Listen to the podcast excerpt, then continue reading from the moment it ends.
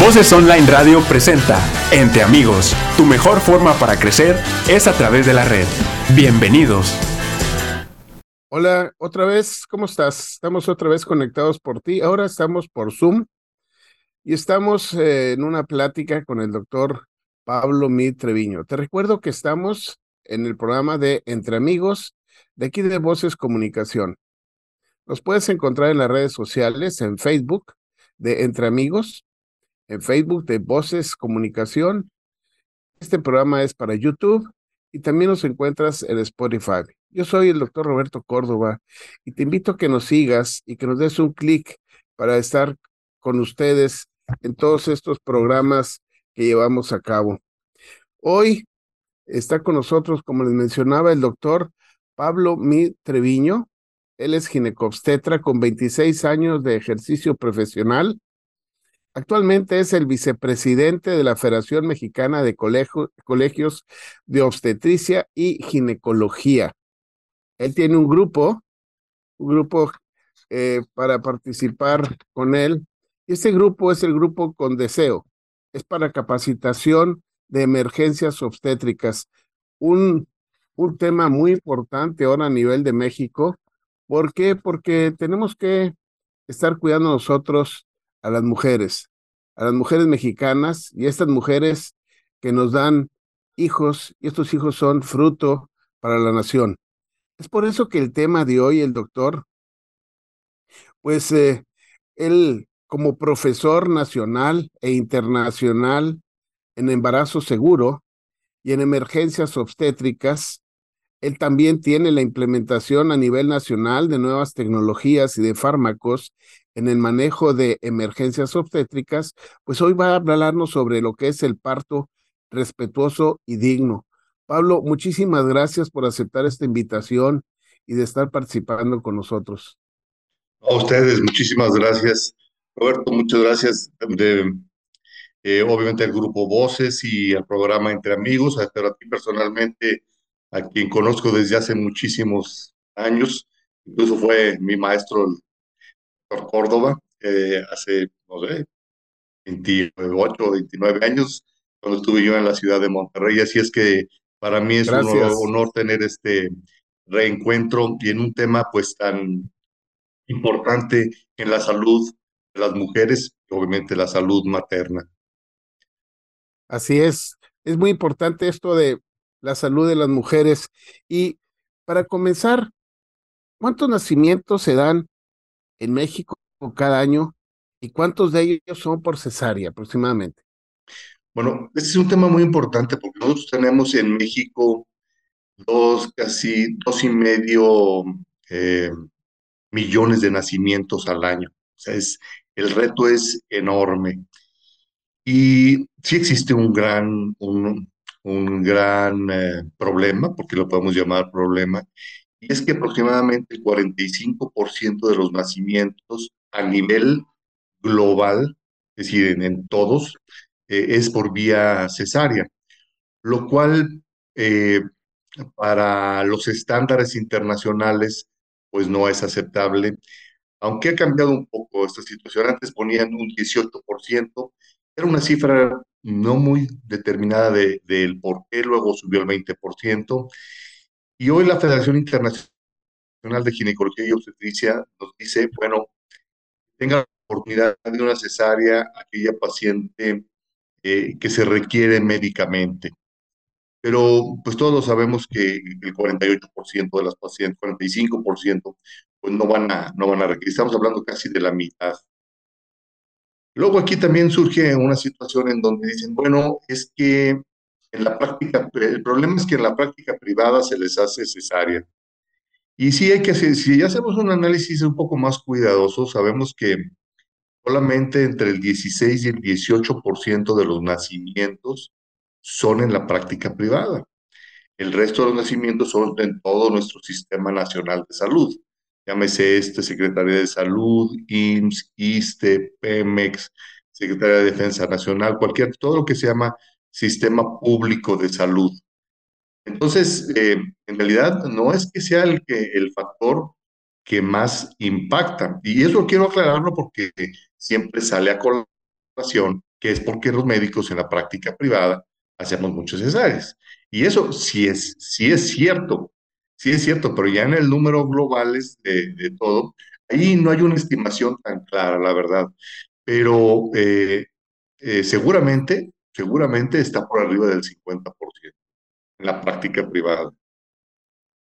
Aunque ya en números absolutos no impacta como dicen este, a veces las autoridades de salud, es, ese es el problema. Fíjate, y, viendo estos porcentajes, ¿cuál sería pues las razones por las cuales hay una alta incidencia de cesáreas? Es una pregunta bien difícil de contestar porque esta situación tiene múltiples aristas, múltiples. Eh, puede comenzar desde eh, la actitud de los obstetras. Ahí puede comenzar y hay que reconocerlo, en donde ante la mínima indicación o a veces sin una indicación pueden, pueden eh, programar una cesárea. El otro es la, la, cesárea a solicitud de la paciente, es decir, la paciente quiere que se le haga una cesárea. la otra es que en nuestros sistemas de, salud la vigilancia de embarazos de alto riesgo. Me refiero el momento del, trabajo de parto.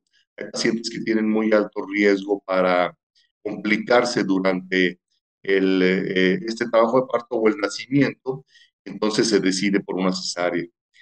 Otras situaciones son, por ejemplo, las pacientes que han tenido trastornos de su fertilidad y en teoría hacer una cesárea para no arriesgar eh, el bienestar eh, del bebé.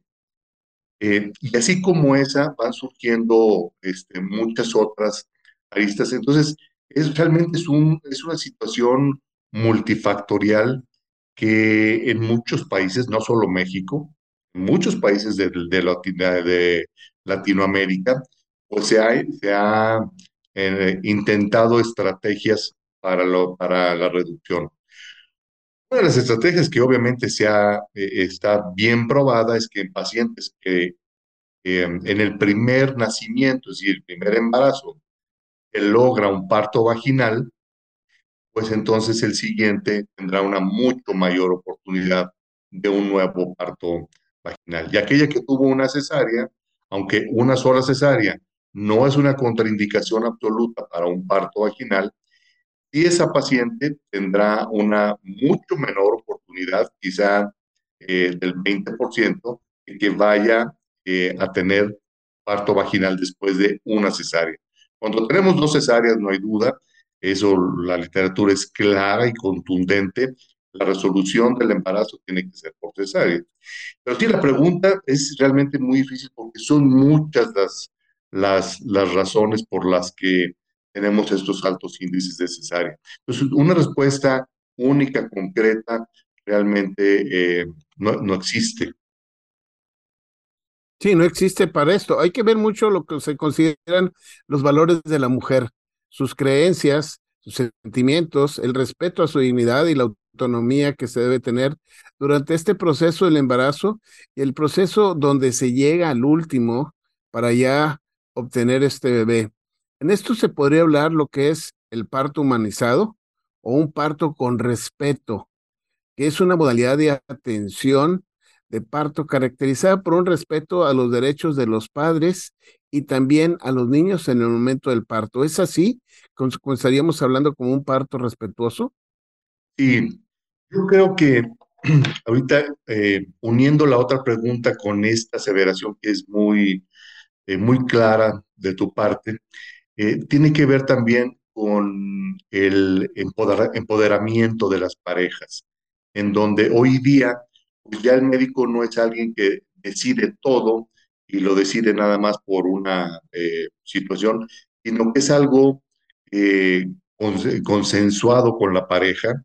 Especialmente es, es más fácil, la, la verdad, en, en, la práctica privada, pero también se puede hacer en la, en la en las instituciones, en donde pues, debe de haber una comunicación que yo siempre he llamado una comunicación asertiva entre la pareja, papá, mamá, y, el obstetra. Y esto que se le ha llamado como parto humanizado, hay gente que no está muy de acuerdo con el tema, con el, con, el término, pero eh, final de cuentas se trata de esto, de dar oportunidad a que se den los procesos naturales de un, del inicio primero, un trabajo de parto, y luego la progresión del trabajo de parto y del nacimiento en donde obviamente el obstetra, pues es quien va a estar em, en el cuidado de la paciente durante, durante todo este proceso y que al final de cuentas atenderá el, el, nacimiento, pero dando, dando libertad y dando oportunidad a todos estos procesos naturales y entre esos procesos es un inicio espontáneo. Claro que habrá en que habrá indicaciones médicas para, para hacer una inducción o el inicio de un trabajo de parto, pero no, no son la mayoría. Y la otra, dar el proceso natural de trabajo de parto, de las contracciones, cómo se van haciendo secuencialmente más frecuentes, con mayor intensidad, con mayor, este, nosotros llamamos un trabajo de parto activo, que es la regularización de estas contracciones y que eventualmente podrá durante el trabajo de parto haber una ruptura espontánea de las, de las, de las membranas o de la bolsa amniótica o la fuente, como le conoce la gente, y, y dejar en este, en este proceso hasta, hasta el nacimiento. Yo creo que eh, eh, cuando, cuando nosotros estamos con, con la gente que está en preparación, y yo les digo, la mejor forma de inducción es el inicio espontáneo de trabajo de parto, cuando el propio cuerpo de la mujer ha llevado a cabo todos estos procesos de preparación y viene el inicio. Y, obviamente habrá, habrá eh, eh, en algún momento pues, se, puede tener que hacer alguna forma de intervención, pero es, creo que eh, lo primero que las personas hacen en nosotros es poner su confianza la confianza en que tenemos la experiencia, pero también la confianza en que seremos respetuosos de esto. En esto del parto humanizado hay, em, hay diferentes conductas de aceptación por los obstetras. Nosotros con mucha frecuencia vemos que la paciente llega y nos dice, tengo un plan de parto. Es más o menos lo que yo explicaba en este momento. Y hay que leerlo, platicarlo con ellos, si hay alguna discrepancia, pues este, decirla, eh, o, o, o, no, no, no me gusta llamar la palabra discutirla, porque no vamos a discutir nada, lo vamos a, consensuar. Y, pero nosotros también, hace un momento, no sé si hay por, después ahí en Facebook o lo que la oportunidad, yo les doy un plan, un plan de parto del obstetra, o sea, viene de aquí para allá también, en donde nosotros, es justo esto que estaba explicando, pero con mayor amplitud, pues por ahí nosotros lo, se lo explicamos también a la paciente. Y casi siempre va a haber una coincidencia de, de las, dos, de las dos partes. Fíjate, de esto que habla sobre la coincidencia, eh, desde el punto de vista de la madre, sea por natural o puede ser también por cesárea, un parto humanizado, si no, si no me equivoco, ¿verdad? O sea, la idea es como tú mencionas, el tener el acuerdo tanto los padres con el médico y que esto se lleve a cabo en una forma eh, de cordialidad, de información y en el cual esto lleve a un fin con una ventaja de un bebé muy sano. Pero en algunas ocasiones durante el embarazo o durante el trabajo de parto pudiera haber complicaciones. ¿Esto suele pasar frecuentemente? Bueno, a los pacientes hay que decirles que el, el embarazo y el parto, pues lleva, lleva, tiene riesgos. Eh, todo el mundo cuando se embaraza, pues es una, es un motivo de celebración, la verdad, y es que así debe de ser, pero también eh, pareciera como que eh, no existen este, este tipo de riesgos y nosotros debemos de, de tenérselos eh, claros, pero para eso estamos nosotros, para eh, primero predecir si tienen un, alto riesgo o no, porque hay, muchas formas de predecir qué pacientes tienen mayor riesgo durante un embarazo. Para poner un ejemplo bien claro, una paciente que tiene su placenta insertada muy abajo, muy cerca del cuello del útero. Pues es, un, es, es, una, es una, muchas, hay fetal, hay riesgos fetales, hay riesgos maternos, pero es una. Entonces, esa paciente debe de saber que tiene un alto riesgo de tener un parto vía vaginal, dado que no pueden hacer la placenta antes que el bebé. Ahora, en, lo que decías también, me parece muy importante que en esta parte del, nacimiento o parto humanizado, eh, no termine en el momento en el que nace el bebé, sino que además eh, lleva otros factores. Y uno de los factores muy importantes es el, el apego inmediato. Es decir, darle el bebito a la mamá para que haya un contacto piel a piel. Eso está demostrado en forma muy clara eso va a mandar señales eh, neuroendocrinas, por llamarlo así, o sea, señales hormonales, neuronales, eh, eh, muy, muy importantes al momento del nacimiento e inmediatamente pasárselo a la mamá. Hay que recordar que, y, luego la, la, lactancia este, inmediata también, o temprana, mejor dicho en donde eh, eh, todavía en la sala de, expulsión puede ser, eh, la mamá se pegue, como dicen, al, al bebito, y porque esto va, a volver, y esto mismo, va a mandar señales neurológicas y, y, este, y hormonales muy potentes que podrán hacer, primero, este acercamiento emocional, mucha gente lo vemos como un acercamiento también de energético, energético en la, energía vital. Y luego también, pues obviamente, este, la lactancia exitosa está muy relacionado a este proceso, pero también el papá. El papá estuviese ahí, eh, está junto al bebé y también lo está tocando y lo está acariciando y todo, pues es, es, es el ideal.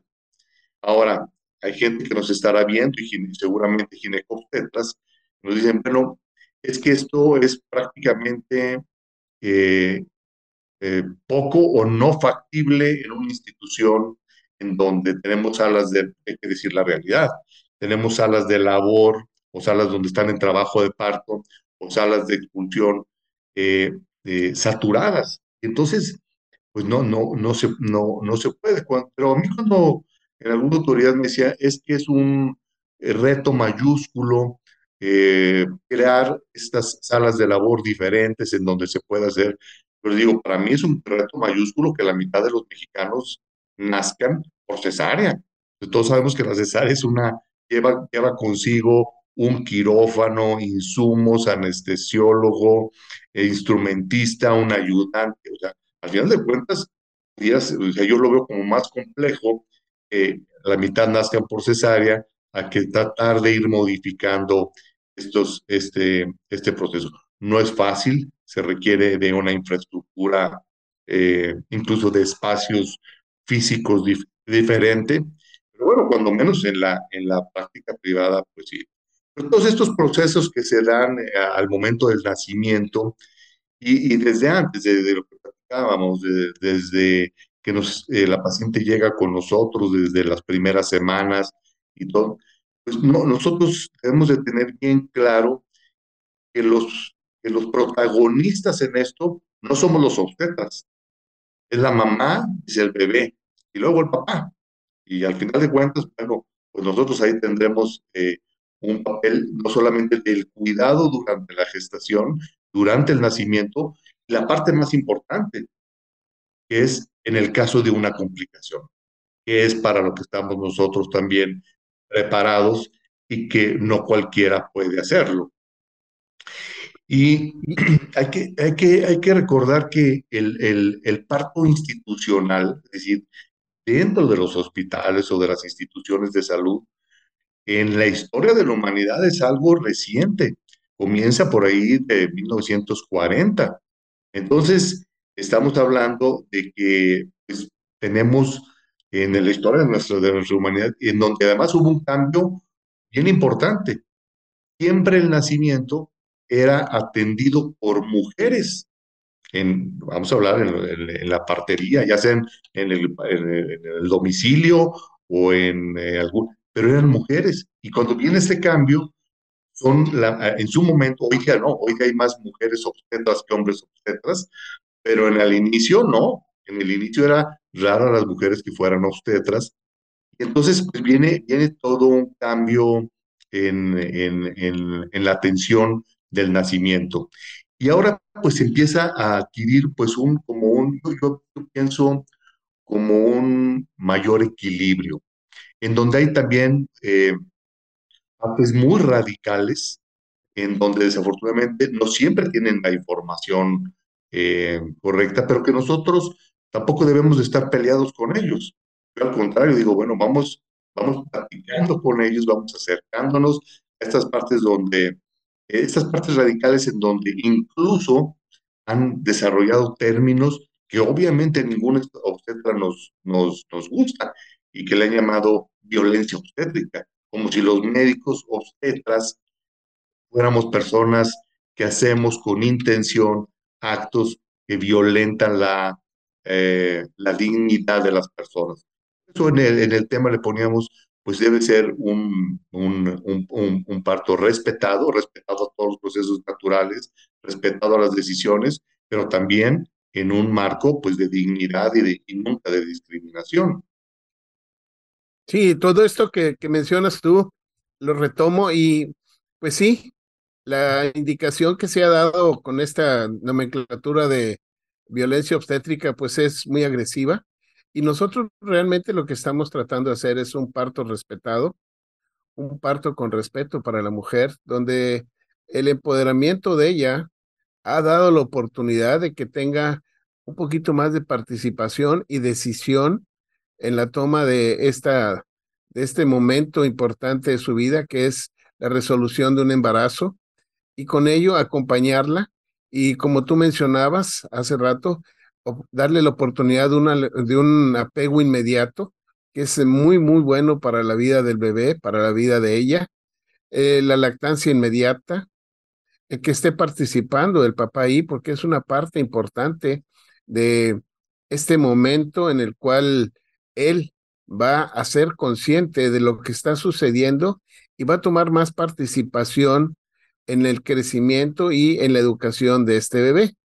Pero, como tú mencionabas, y se mencionaba que se puede llegar a, tener alguna complicación, eh, ¿cómo han cambiado los últimos años en las emergencias obstétricas? Podemos tener un embarazo muy bien, un parto respetado, una cesárea respetada, donde se tenga todo, pero de repente se surge algo de complicación, una emergencia. ¿Y cómo estamos actualmente en esto?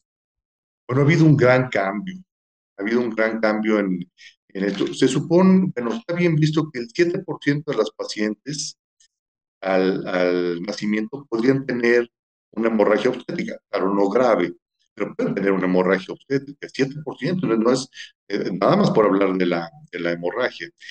Pero ha habido un gran cambio. En los últimos quizá 13, 14 años ha, ha habido eh, el advenimiento de nuevos fármacos, el advenimiento de eh, nuevas tecnologías, hay unas cosas que se llaman balones hidrostáticos intrauterinos, el traje no neumático, el, las nuevas técnicas quirúrgicas para control de, hemorragia que se pueden hacer incluso sin, sin tener que operar a la paciente.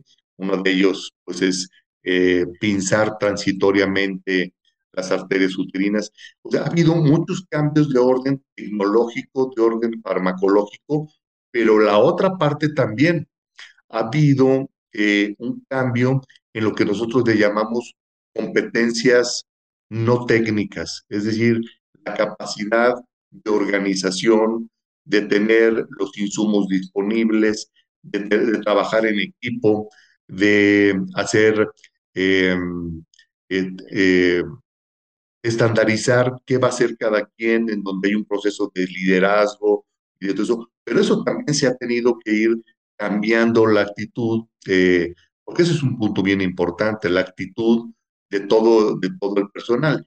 Y a esa parte va los, las áreas eh, de, que nosotros llamamos áreas tocoquirúrgicas, o, o, en donde van a estar las, mujeres en trabajo de parto y en, y en el parto, en la recuperación después del, del, nacimiento. Y Esto se le llaman sistemas de seguridad obstétrica, en donde existen pues, protocolos muy bien estandarizados de qué es lo que se va a hacer, pero también que la gente lo, lo aceptemos. Y en esta parte, pues es una parte muy importante en donde pues, la Federación Mexicana de Colegios de Obstetricia y Ginecología, la, la, gente a veces no lo, no lo dimensiona, pero los médicos estamos en una constante capacitación o lo que llama educación médica continuada. Es decir, siempre nos estamos eh, actualizando en lo que está sucediendo. La, la, la obstetricia y el manejo de las emergencias obstétricas, como al principio platicábamos, pues es, tú, Roberto, lo recordarás que hace, vamos a pensar, eh, 28, 30 años, cuando estuvimos juntos allá en el hospital eh, de la Secretaría de Salud del Hospital Metropolitano, pues nada tiene que ver con lo que hacemos ahora y obviamente los desenlaces favorables que tenemos ahora pues son mucho mejores. Entonces, eh, eh, creo que ha habido un, una, un, llamarlo así, una revolución de cómo se maneja, pero no solamente en esto, sino también en estos procesos hipertensivos o de depresión alta del embarazo, conocidos como preeclampsia, eh, en, los procesos infecciosos, en, en, todo ello, pues ha tenido que las mismas técnicas quirúrgicas para la realización de una cesárea, que son mucho más seguras, las técnicas de anestesiología que hoy día se utilizan, o sea, ha habido cambios muy, muy importantes que a la paciente pues le dan seguridad. Y obviamente pues esto repercute en que haya menos complicaciones y si hay complicaciones, la resolución de las mismas y por el otro lado, la reducción de la muerte materna.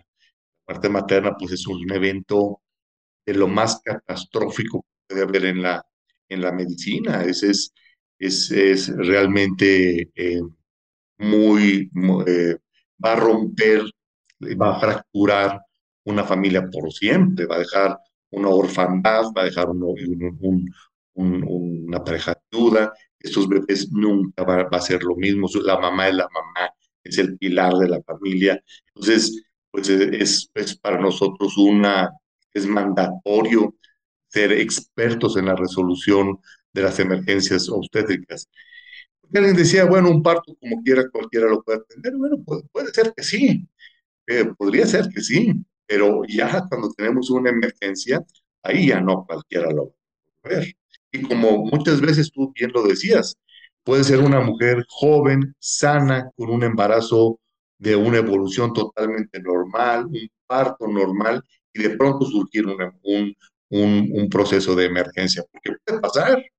Y entonces es ahí donde pues nosotros tomamos un papel predominante.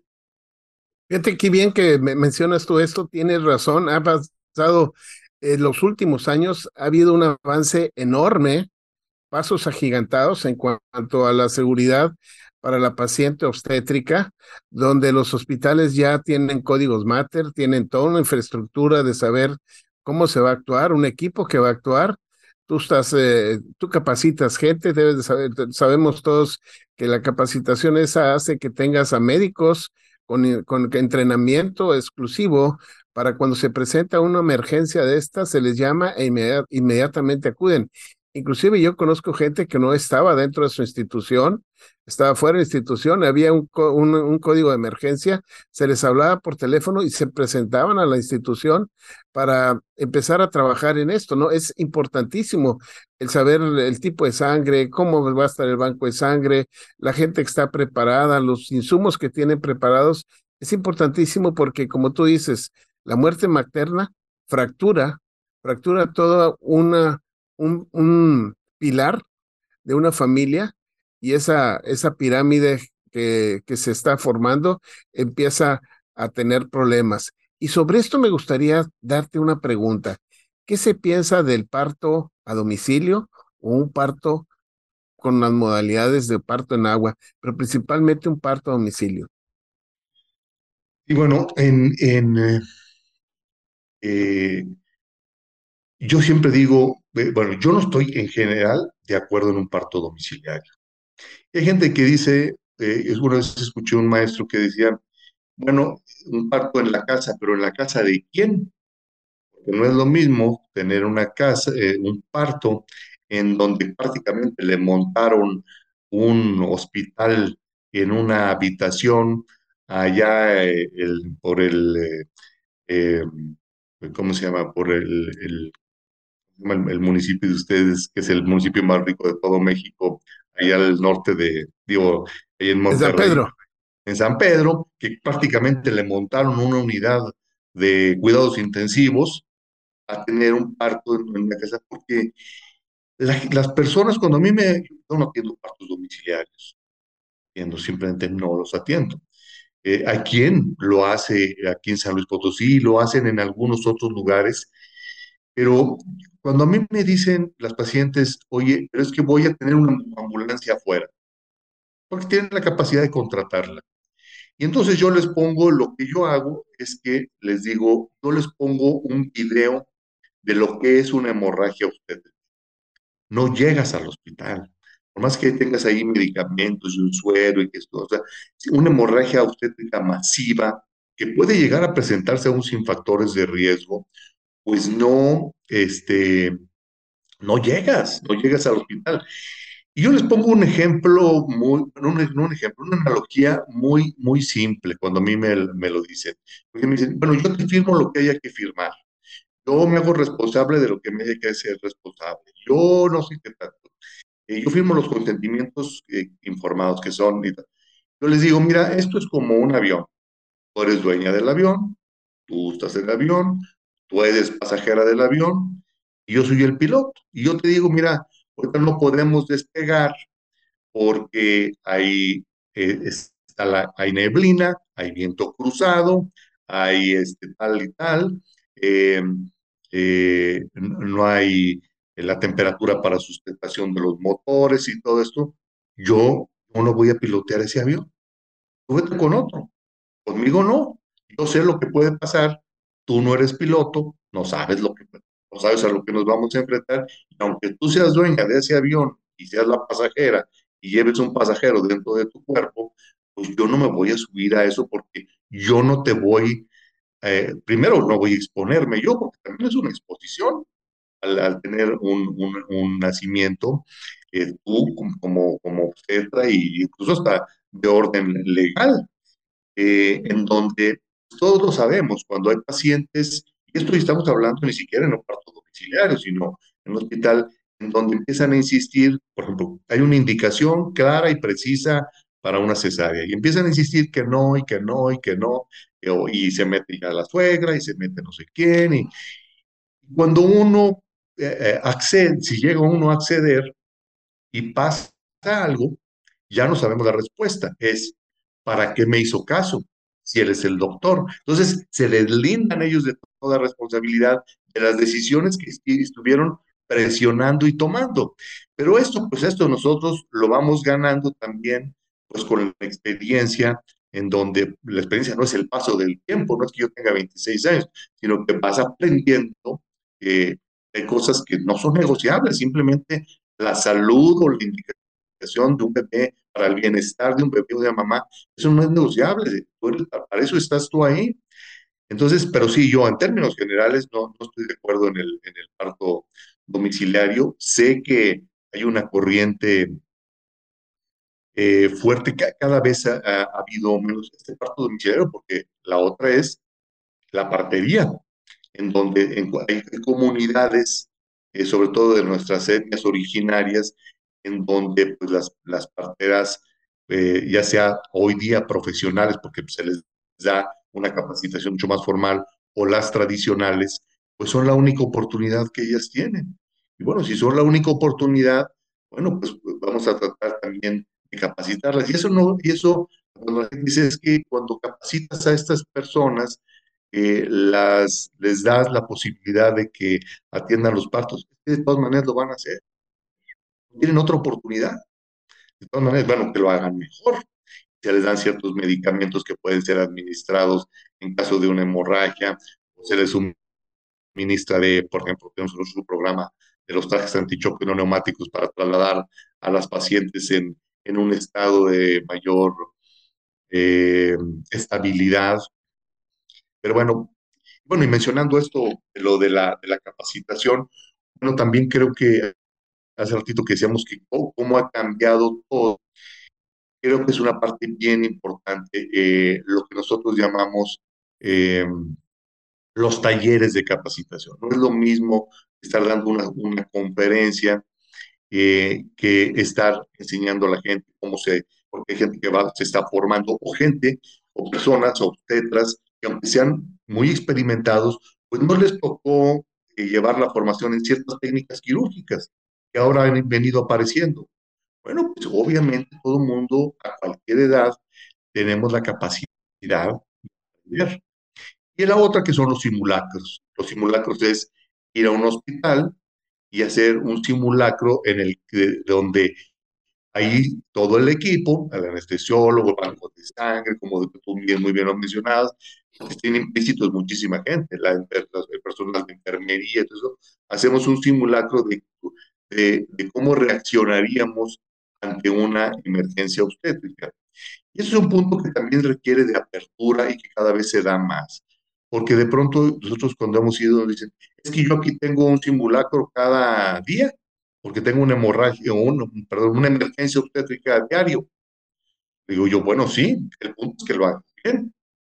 porque si tú repites el proceso, los, los procedimientos, porque hoy día cuando se nos evalúa eh, en cualquier ámbito, incluso en el ámbito legal, no es solamente el resultado final, sino es todo el proceso que se llevó para llegar a ese resultado final. Y la paciente pudo haber sobrevivido, pero una mujer, vamos a pensar, una mujer joven, sana, tiene su primer hijo, tiene hemorragia, y en lugar de utilizar todas esas técnicas que se les llama conservadoras, va directamente y le quitan el útero.